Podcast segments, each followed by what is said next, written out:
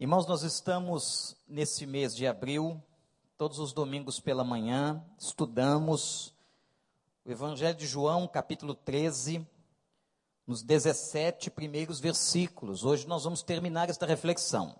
João 13, de 1 a 17. Esse texto é tão rico que nós poderíamos ficar aqui muito tempo fazendo exegese caminhando pelos caminhos desse texto, há muitas lições.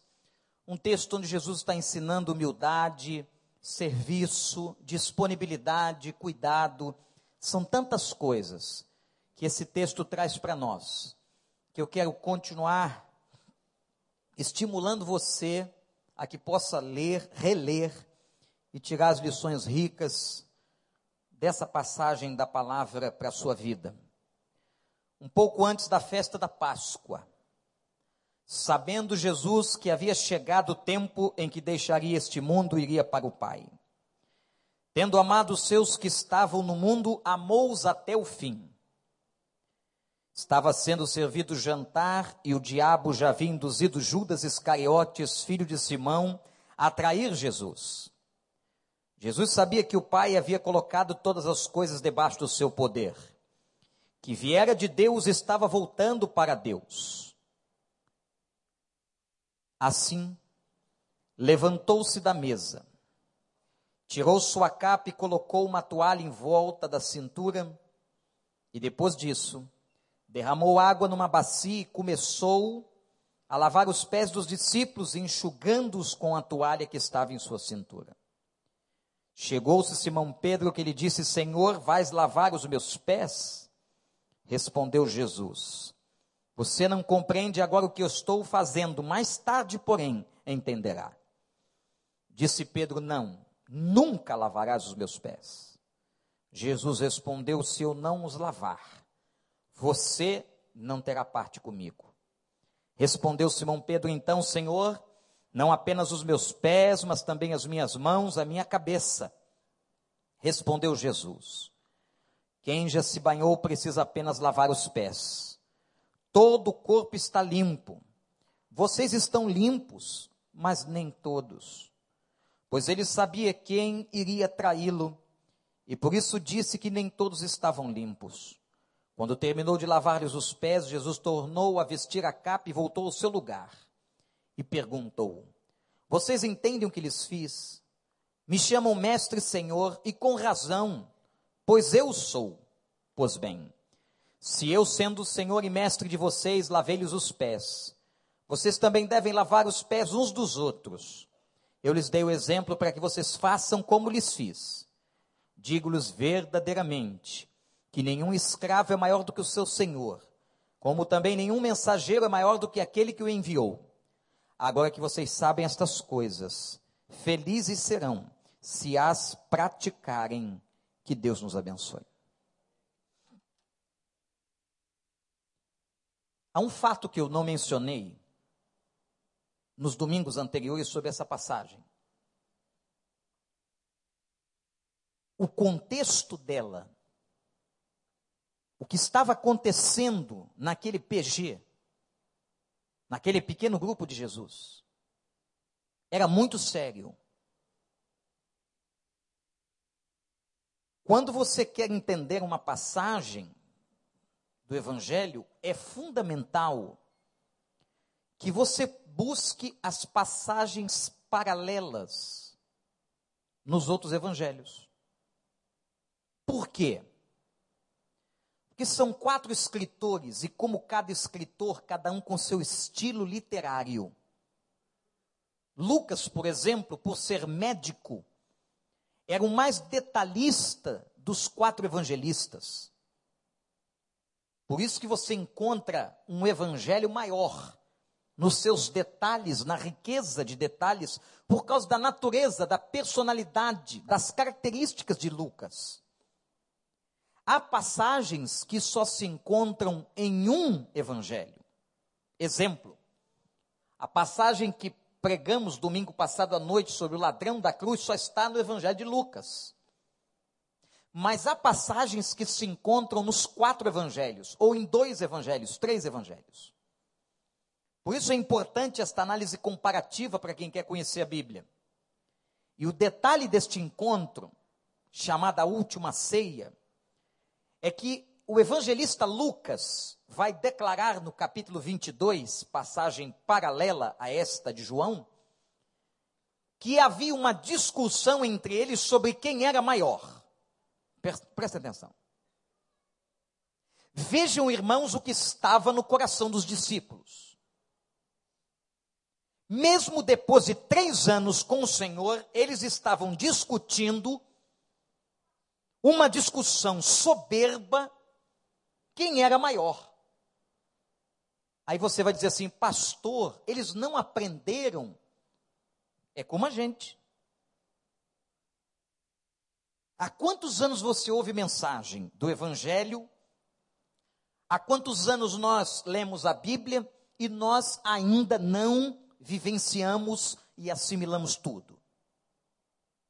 É como nós. Os discípulos passaram três anos com Jesus, ali com o Senhor, mas no final dos três anos estavam discutindo quem era maior. Àquela altura já deviam estar pós-graduado em humildade. Graduados em humildade, em maneira superior. Mas não, estavam discutindo. Vejam agora que a passagem ganha um novo sentido, uma nova importância a partir desta informação. Quando Jesus vai então lavar os pés dos discípulos. E como é que é a metodologia de Jesus? A pedagogia de Jesus aqui, neste momento, é ensinar fazendo. Quando você quer que alguém aprenda uma lição, quando um professor ensina, ministra uma lição, ele tem várias metodologias que ele pode adotar. Com os meus alunos na universidade, várias vezes eu fazia isso. Horos colocava em roda, horos dividia em grupos, ou dava aulas expositivas, que são as aulas mais ministradas ou o método mais usado nas nossas escolas aqui no Ocidente, o professor escolhe uma metodologia para ensinar o aluno. Mas há uma delas que é muito interessante, que é o aprender fazendo. Você, mestre, faz, mostra passo a passo ao aluno e diz ao aluno: aprenda como eu estou fazendo e repita o que eu estou fazendo. Foi isso que Jesus fez. Neste momento, a pedagogia de Jesus é a pedagogia de ensinar fazendo. Quando ele, então, naquela última ceia, antes de ser crucificado, ele está com seu pequeno grupo, com o grupo que ele estava preparando para o ministério, e ele então começa a ensinar as lições.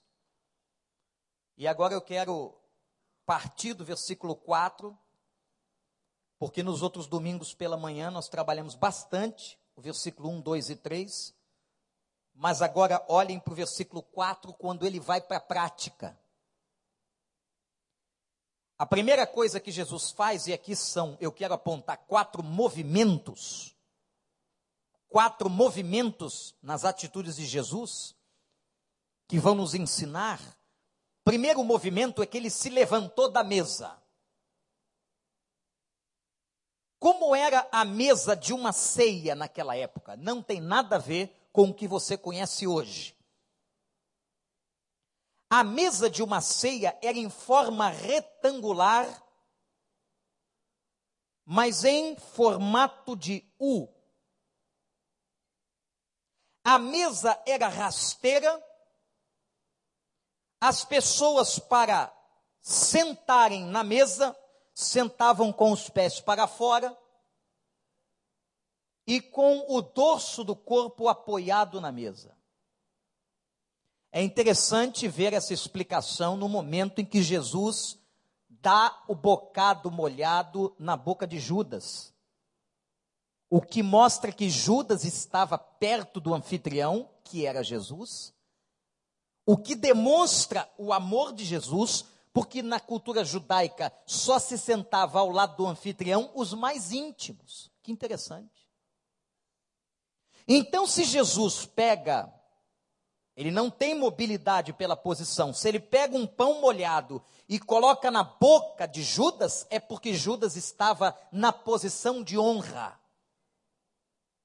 Como se ele estivesse dizendo: Judas, eu te amo muito. Sempre foste honrado. E aqui está a minha demonstração.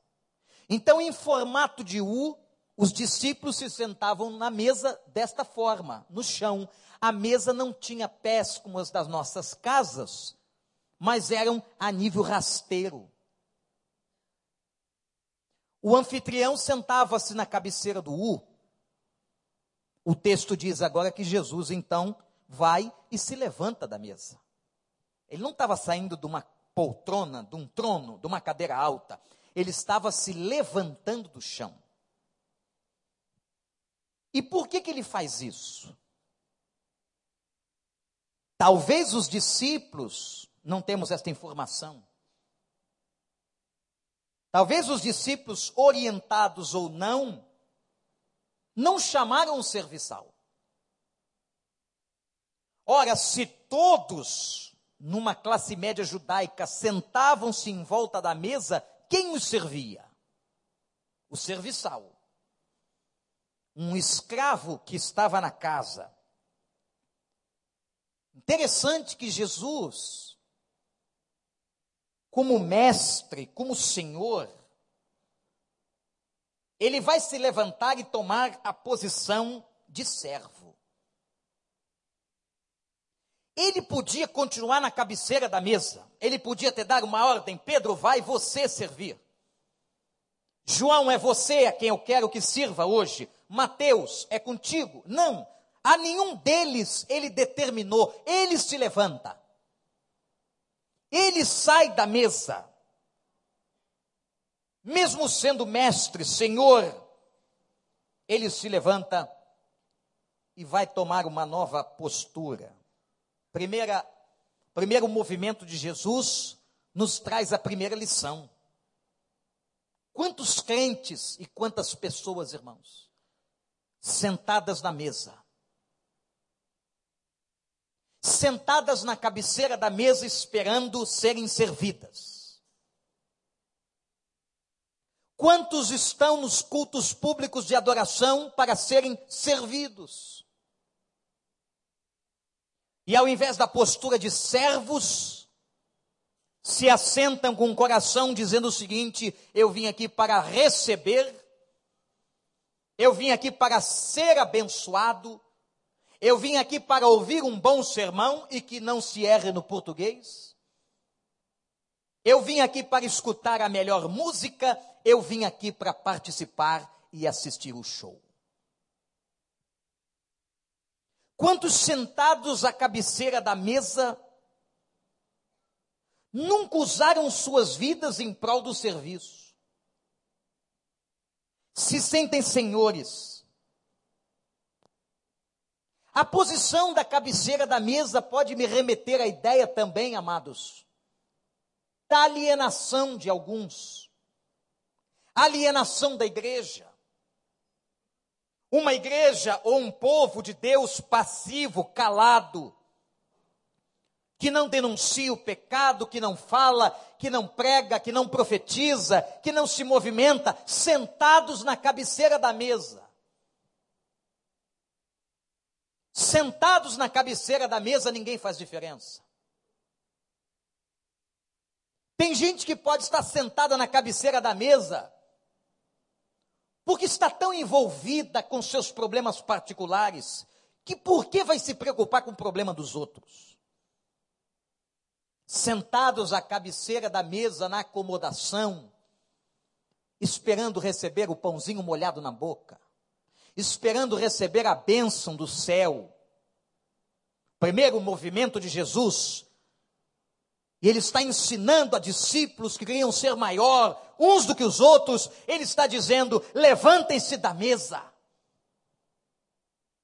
Saiam da acomodação, saiam do lugar patético, paralisado em que vocês se encontram. Se levantem e saiam da mesa. Há um salmo na Bíblia que relata um episódio no Velho Testamento, quando o povo estava no cativeiro babilônico, e que os babilônicos, as pedras clamaram, pediram para que os israelitas cantassem para eles. O texto não faz uma alusão a uma ironia, o texto faz uma alusão a um povo que tinha conhecimento da musicalidade de outro povo. Então pede, judeus, cantem para nós. Cantem aquelas canções que vocês cantam ou cantavam na terra de vocês, cantem. Cantem no nosso meio. A música podia ter sido um instrumento, como sempre foi, excelente de evangelização e proclamação. Mas o que fizeram os judeus? Não vamos cantar, porque nós pegamos as nossas harpas, eram arpistas, e colocamos as harpas penduradas nos salgueiros, nas árvores. E ali ficavam as harpas penduradas nos salgueiros, nas árvores e o povo sentado chorando na beira do rio, as suas tristezas e os seus problemas. Quantos crentes assim?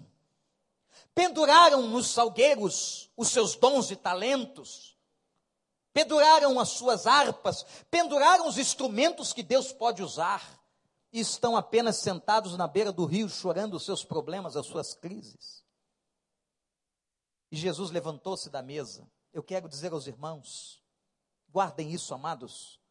O dia que nós aprendermos a levantar das mesas, com essa disponibilidade no coração, dermos utilidade à nossa vida, a nossa vida se torna absolutamente diferente. Você vai ver que você sai de uma posição de resmungar e reclamar para um outro tipo de posição de uma pessoa proativa, de uma pessoa que interage, de uma pessoa que busca o melhor, de uma pessoa que quer crescer, de uma pessoa que dá a mão ao outro, aquele que está sentado na mesa e que permanece sentado na mesa apenas engorda. Jesus levantou-se da mesa. O seu primeiro movimento ensina para nós, e para você e para mim se você está sentado na mesa, levante-se dela. O segundo movimento de Jesus foi que ele tirou a capa. O que significava aquela capa, em algumas versões, um manto? Achei linda a interpretação de um teólogo dizendo que quando Jesus tira o manto, ele estava, na verdade, dramatizando a sua própria humilhação. Como Paulo diz, de ter deixado todo o reinado, toda a soberania, não tendo usurpação, ser igual a Deus, mas toma forma de servo. Quando Jesus tira sua capa, ele está dizendo aos discípulos: Eu também tirei a minha capa, eu sou mestre, eu sou Senhor, eu sou dono, eu sou o criador, eu sou o sustentador, mas eu tirei a minha capa e tomei forma de gente. Tirou a sua capa para mostrar a sua própria humildade, apesar de todo o poder, e é nesse texto que ele diz: todo poder e toda autoridade me foram dadas. Vocês dizem que eu sou mestre e senhor, estão com razão, eu sou mesmo. Eu nunca vi uma forma tão simples de assumir sua identidade. Eu sou mesmo. Mas eu sou aquele que tiro a capa.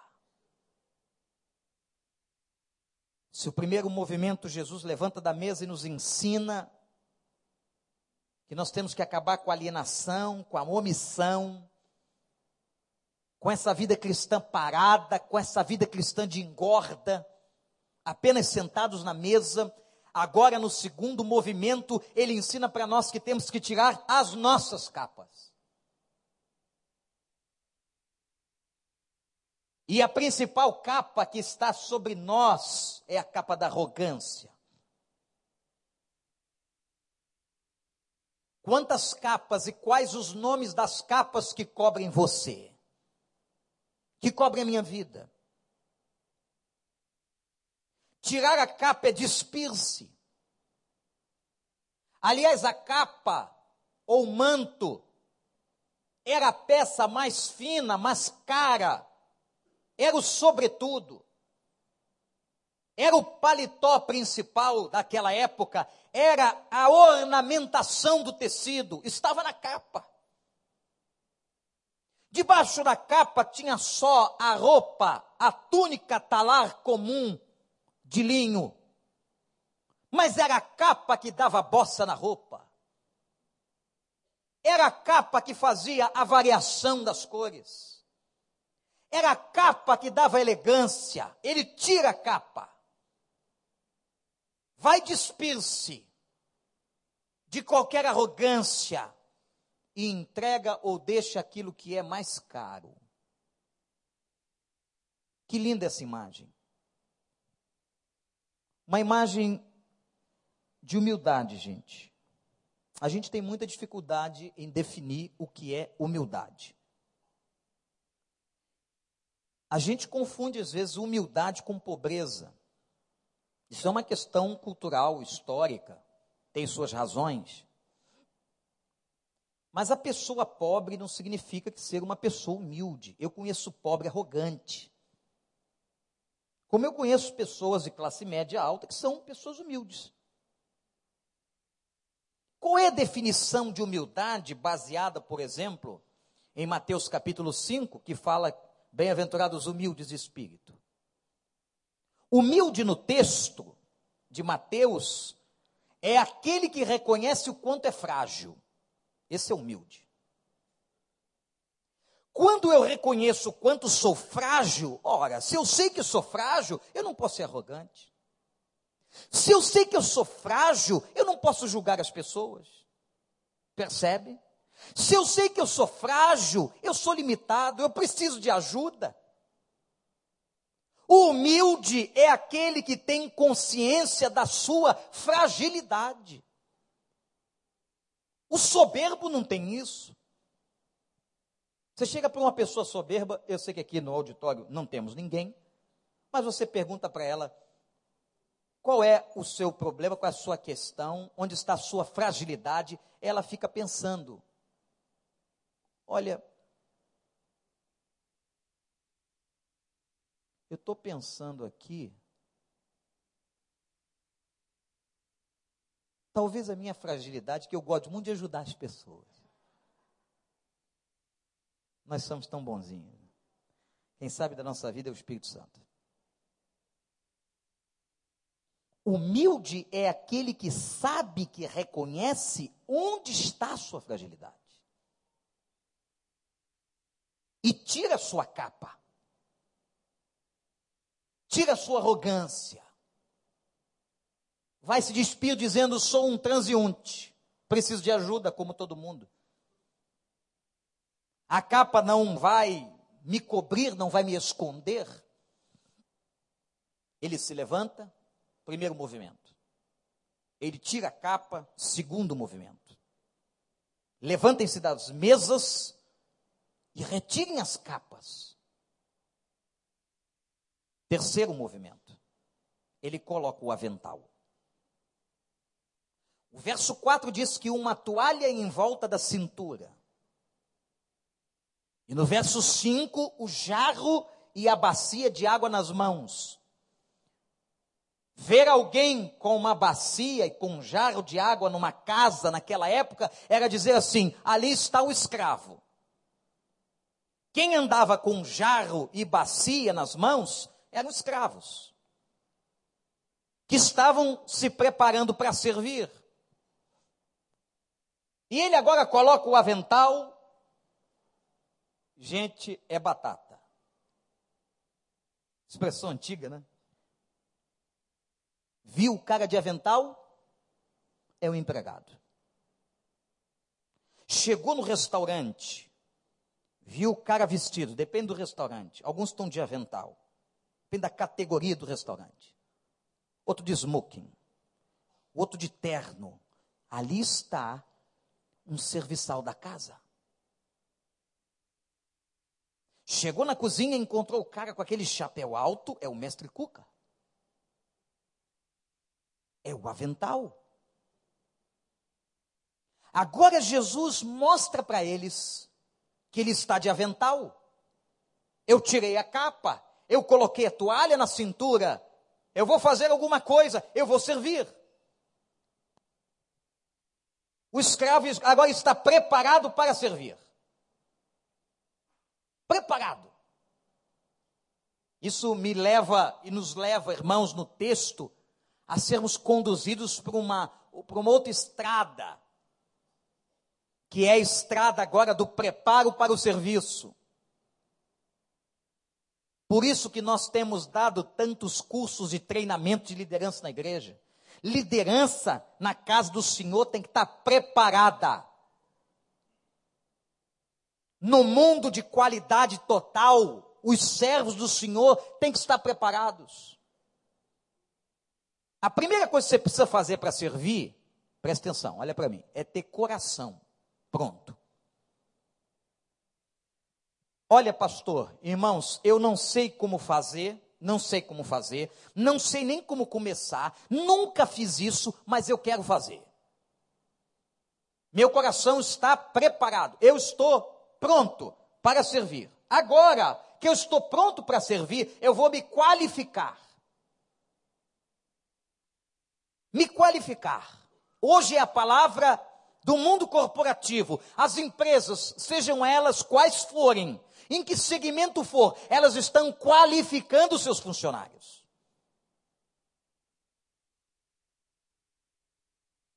Ontem eu estava num restaurante que tem uma, uma, um atendimento, um, uma estrutura física diferente de outros, mas tem na cidade aqui um concorrente que também tem uma estrutura e tem uma ornamentação própria. Os dois têm ornamentações próprias. Os dois imitam uma região, por exemplo, dos Estados Unidos. Os dois têm características de pratos a servirem semelhantes. Mas eu percebi uma diferença. Em um havia muito mais qualificação de atendimento ao cliente do que o outro. E talvez, e com certeza por isso, aquele que atende melhor tem mais gente esperando. Quem é que não gosta de ir num médico qualificado, num advogado competente, uma doméstica preparada, que faça os importantes serviços de uma casa. Gente, todos nós gostamos de gente qualificada. É bom quando um, uma pessoa nova entra pelas portas enquanto uma recepção treinada. Já pensaram na recepção? Gente mal-humorada, mal educada. chegando alguém novo e perguntando qual é o horário do culto, o recepcionista diz: Eu sei lá. Você não se informou? A pessoa pedindo ajuda e a recepção mal informada, mal capacitada, atendendo mal, servindo mal. A gente tem que servir bem. Há um texto da Bíblia que diz assim: tudo que te vier a mão para fazer, faça com toda a tua força. Isto é competência, capacitação. Tem que haver preparo, sim, em todos os níveis, seja espiritual, seja intelectual, seja emocional. Não vou nem entrar aqui nos méritos desses três tipos de preparos. Preparo intelectual, preparo emocional, é porque às vezes a pessoa é muito inteligente, muito bem preparada, mas tem ferradura nos pés aí não está preparado emocionalmente. Não é como se estivesse distribuindo agressões aos outros. Tem que haver preparo intelectual, preparo emocional, preparo espiritual. Porque quando a gente está servindo a Deus, gente, é batalha espiritual, não importa o que você esteja fazendo. Não importa. Pode ser lá na rua, no evangelismo da praça, pode ser lá no estacionamento, pode ser com as crianças. Você entrou numa batalha espiritual, em conflitos espirituais que você vai ter que vencer. Jesus coloca o avental. Ele podia ter servido sem um avental, mas ele fez questão de colocar o avental, dizendo para eles: Eu estou preparado. E o quarto movimento que ele fez. E esse o mais importante. Quem está anotando aí e que não está dormindo? O primeiro movimento foi levantou da mesa. Olha só, não precisa da Bíblia agora. Vamos aprendizar, num aprendizado, na, na, decorar, usar a memória, isso é importante, no processo de aprendizado. Então, a primeira coisa, ele se levantou, o texto tem lógica por si só. Segunda coisa que ele fez foi tirou a capa. Terceiro, colocou o avental. Agora ele começa o serviço. A história, o lavar os pés dos discípulos, tinha, meus irmãos, uma beleza, uma prontidão, um amor. Quando um visitante chegava na casa de uma pessoa, eu já disse que não eram sapatos fechados, os pés dele desse visitante estava em, de uma das duas maneiras. Se tivesse sol, era muita poeira. Com aquelas sandálias parecendo havaianas, sandálias, sandálias de couro.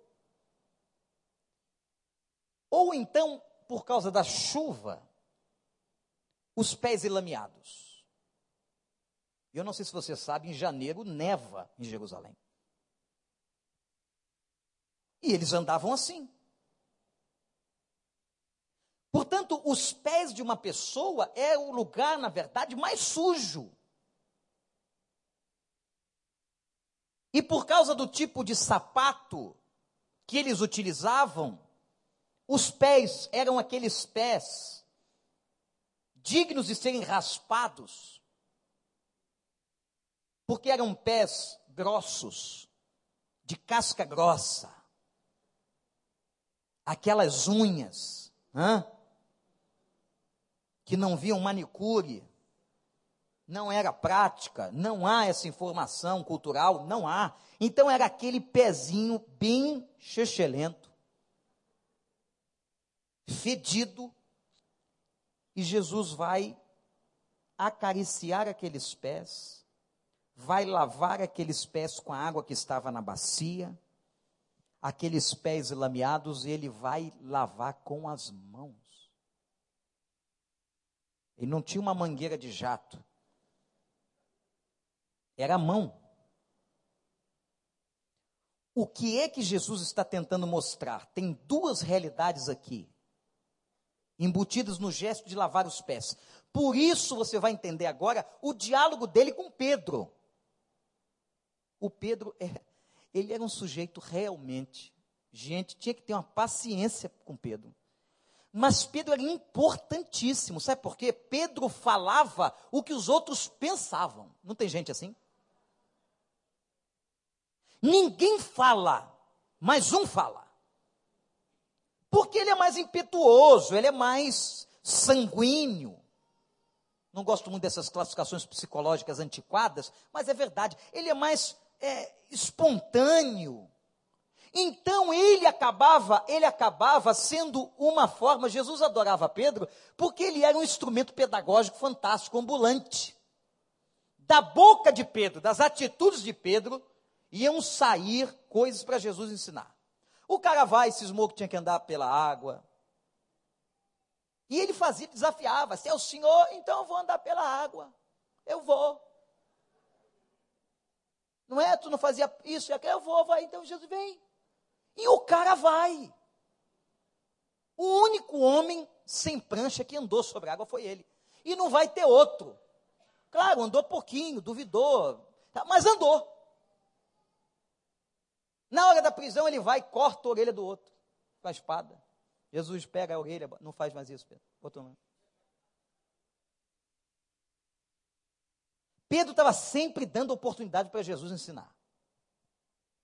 Vocês vão entender aqui o porquê. Porque Pedro diz assim: quando ele vê a cena, ele não se contém, né? O quê? Você vai lavar, vai lavar meu pé? Vai lavar o quê? Jesus, Pedro, eu vou te lavar o pé. Não. Ele diz um não para Jesus. Olha para o texto. É não. Não vai lavar. Sabe aquela pessoa que não espera nem você explicar o porquê? Não, não, não. Não vai lavar. Aí Jesus, né? Pedro, olha só. Jesus, às vezes, com ele era direto. E quando tinha que repreender, que a boca de Pedro foi usada até pelo diabo. Teve um dia que ele disse: Você não vai ser crucificado. Jesus não falou com ele, falou com Satanás, disse: Para trás de mim, Satanás. Você foi usado pelo inferno. Que o ministério dele culminava na experiência da cruz. Aí Jesus disse: Pedro, Pedro, eu tenho que te lavar. Mas deixa eu explicar uma coisa para você. A primeira lição aqui que Jesus expõe é a da purificação. Quando Pedro resiste que o Senhor o, leve, o lave, Jesus diz assim: Pedro, quem está limpo só lava os pés. Olha que interessante.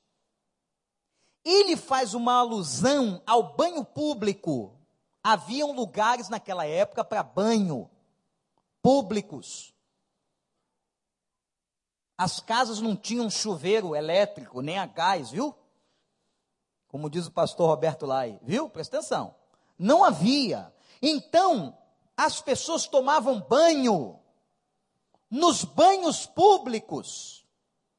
Eu visitei uma vez em Éfeso uma grande, um grande parque na Praça Central, está lá arqueologicamente até hoje, onde eles se lavavam e tomavam banhos públicos. Vamos botar na nossa linguagem? Um chafariz. Que muita gente se lava em chafariz. Agora, tem diferença, né? O cara pode se lavar no chafariz de Londres. Ou pode se lavar aqui acabar com os nossos chafariz, né? Porque o pessoal fazia bobagem dentro do chafariz. O cara tomava o banho no chafariz, lá no lugar, mas ele continuava andando na terra. Quando ele chegava em casa, só tinha que lavar os pés. Então o anfitrião sabia, ele estava limpo porque se banhou no banho público, mas ele estava com o pé sujo. Então o anfitrião pegava a bacia e mandava o escravo, óbvio, o escravo lavar o pé do cara. Mas Jesus faz um paralelismo desse episódio do banho público com a purificação interior. E o que ele está dizendo é o seguinte: Pedro, vocês aqui têm 11 dos 12 que estão limpos. 11 já se converteram. Onze já entenderam, onze se comprometeram. Então, já estão purificados no coração, só tem que lavar os pés. O que seria lavar os pés, de acordo com essa interpretação? Porventura vocês deixam de cometer pecados no cotidiano? Porventura a caminhada da vida cristã não suja os nossos pés com os nossos pecados? O que Jesus está dizendo é o seguinte: vocês estão limpos, vocês foram lavados no sangue do Cordeiro, agora vocês precisam apenas lavar os pés. Isto é, há uma, um incentivo à confissão diária, à confissão cotidiana dos pecados. Por isso é que nós lavamos os nossos pés, nessa imagem da purificação. Quem aqui já não está limpo no sangue de Jesus? Mas a jornada da vida cristã vai sujar seus pés. Você vai pecar aqui, vai pecar acolá. E Jesus diz assim: tem que lavar só o pé. Tem só que chegar e me confessar esse e aquele pecado e eu vou purificar. Por isso é que a carta de João vai dizer: se confessarmos os nossos pecados, quem conhece repete. Ele é fiel e justo para nos perdoar os pecados e nos purificar de toda injustiça. Nós já estamos limpos, aleluia. E o pecado que vier a sujar os nossos pés, nós os confessamos diariamente e o Senhor, com graça, nos perdoa. Mas Pedro tem um aí que não está limpo, não. E o texto diz: por causa de Judas, que havia determinado no coração que trairia Jesus. Deu para entender?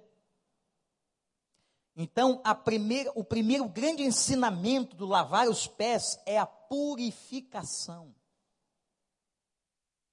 Jesus está mostrando que ele iria morrer na cruz, derramar o seu sangue pelos nossos pecados, mas que, se nós tivéssemos ainda resquícios desta vida e pés sujos, ele também nos lavaria. Agora, uma coisa interessante, né?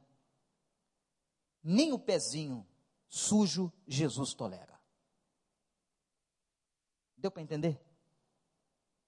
Jesus não se habitua com pecado. Jesus não negocia com pecado. Jesus não vai fazer vista grossa para o pezinho sujo. Se seu pezinho está pisando na lama do pecado, do erro, da desobediência, coloque-se diante de Deus. Deus não abençoa pecado. Deus não abençoa pessoas que estão tomando decisões de andarem no pecado. O que tem nos impressionado, meus irmãos, é que hoje a coisa está tão grave, o amor se esfriando tanto, que antigamente uma pessoa que estava no pecado, ela tinha vergonha, ela se entristecia, ela caía em choro, ela se constrangia. Hoje não. O cara está no pecado e conta, como se fosse vantagem, como se estivesse certo. Desobedece deliberadamente, como se discutisse com Deus. Não, eu sou contra o que o Senhor está dizendo. É porque o nosso Deus é um Deus, gente, de muita misericórdia, muita. Mas uma coisa é clara aqui e tem que ficar claro para nós: Deus não negocia pé sujo. Deus não aceita pecadinho. E não aceita pecadão.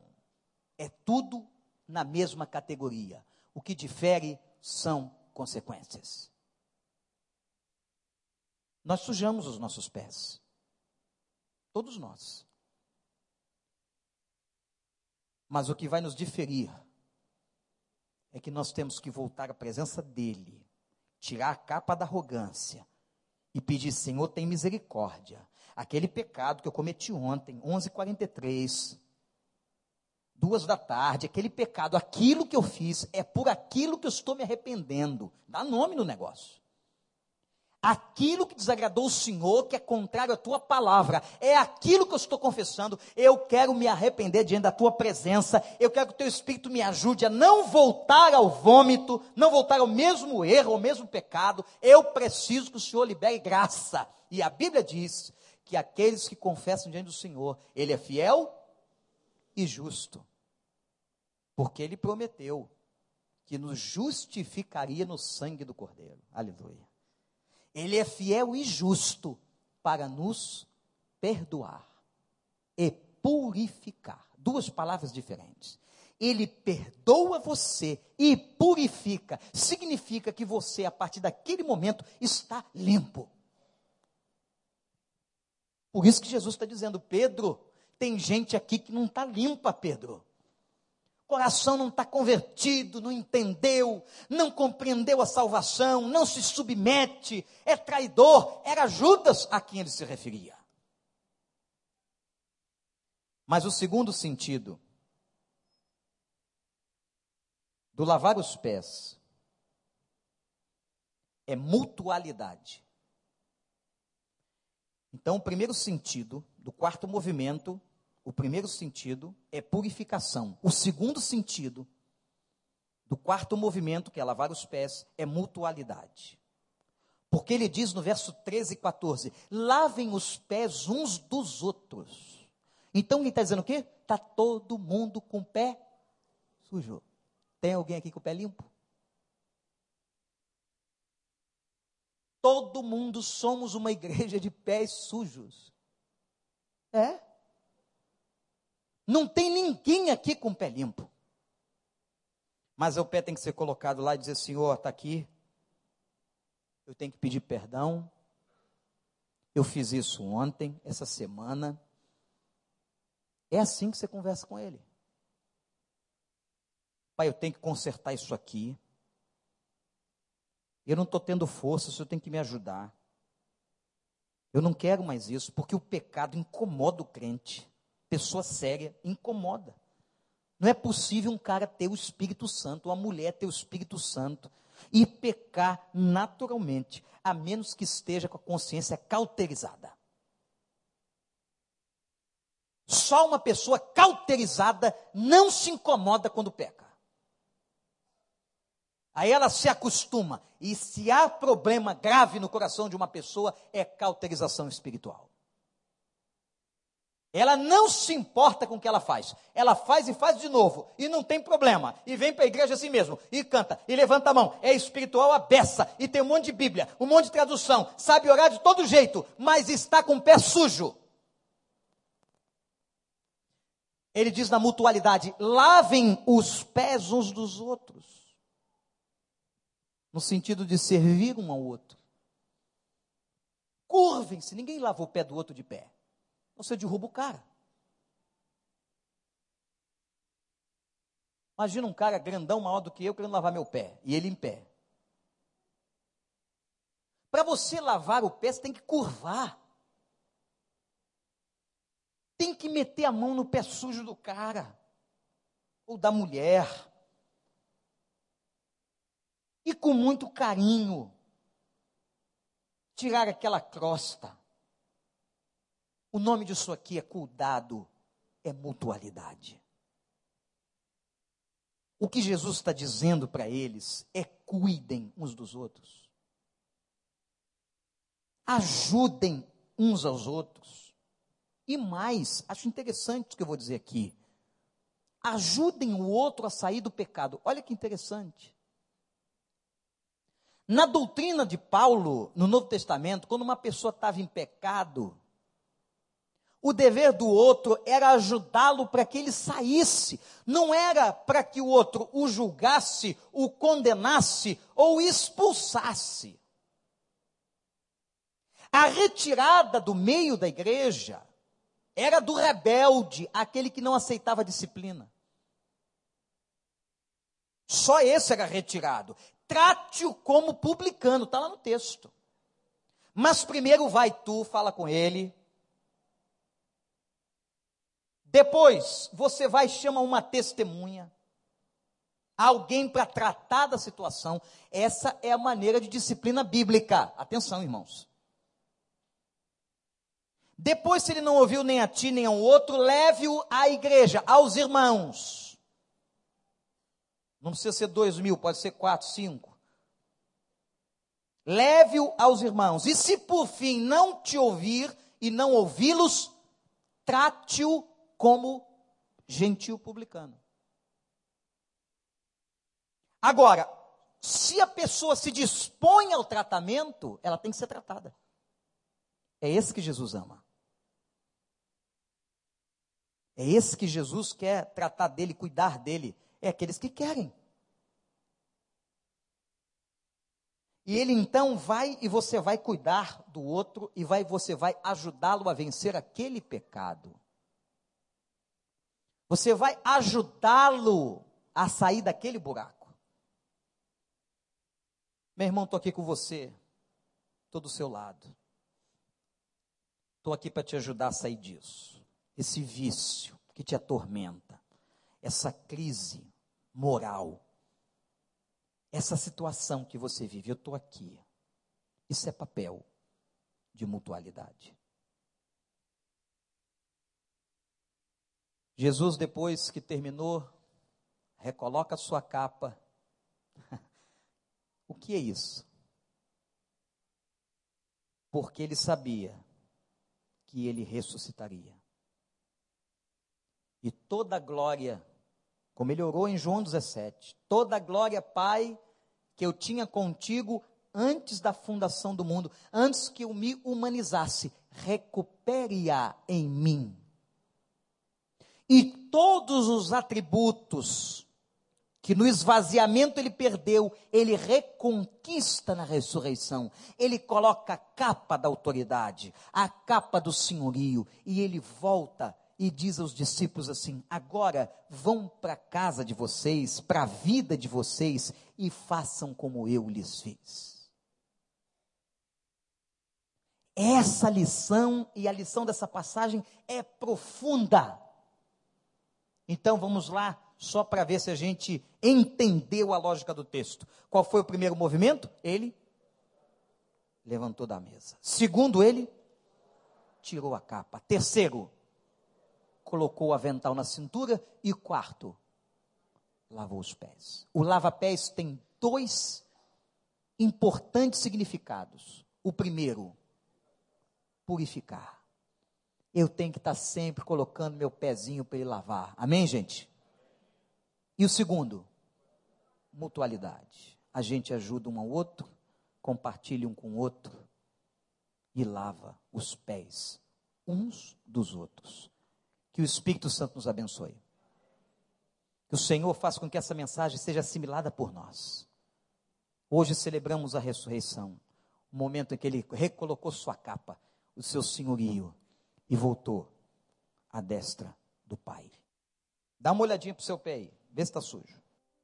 Só o Pai sabe, e você sabe das sujeiras dos pés. Mas Davi admitiu, irmãos, que nós podemos ter pecados que a gente não tem consciência ainda.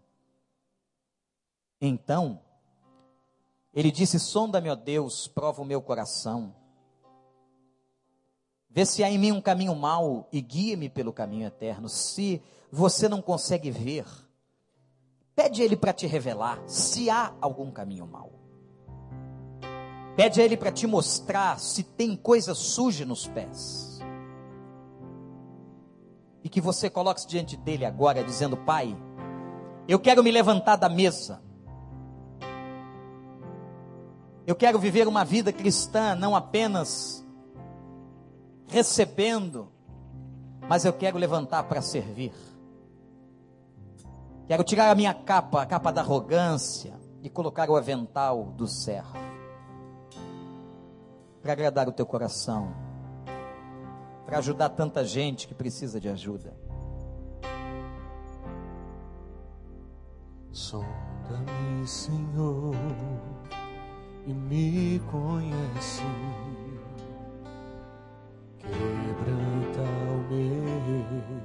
coração,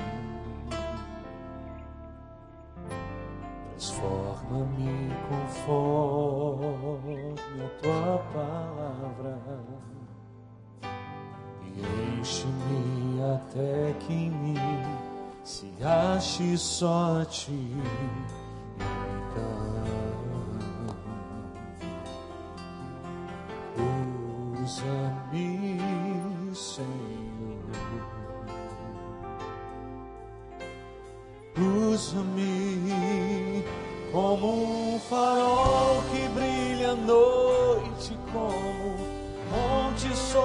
As águas, como abrigo, como flecha que acerta o Quero ser usado. Quero ser usado. Levante da mesa. Tire a capa.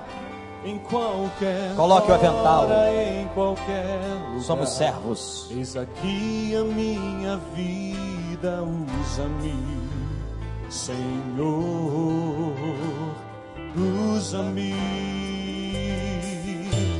Sonda-me, Senhor, e me conhece. Quebranta o meu confessa a Ele. Peça para Deus revelar. Revela na tua palavra, Pai. Enche-me até que chegaste só a ti, então usa-me, Senhor, usa-me como um farol que brilha à noite, como Onde sobre as águas como abrigo no deserto flecha que acerta o alvo. Eu quero ser usado da maneira que te agrade em qualquer hora, em qualquer lugar. Eis aqui a minha vida, usa-me. Senhor, usa-me. Sonda-me. Pede a Deus, quebranta-me, Quebranta-me, transforma-me, transforma-me, enche-me. Enche-me. E usa-me. usa-me, solta-me, quebranta-me, transforma-me, enche-me, E usa-me.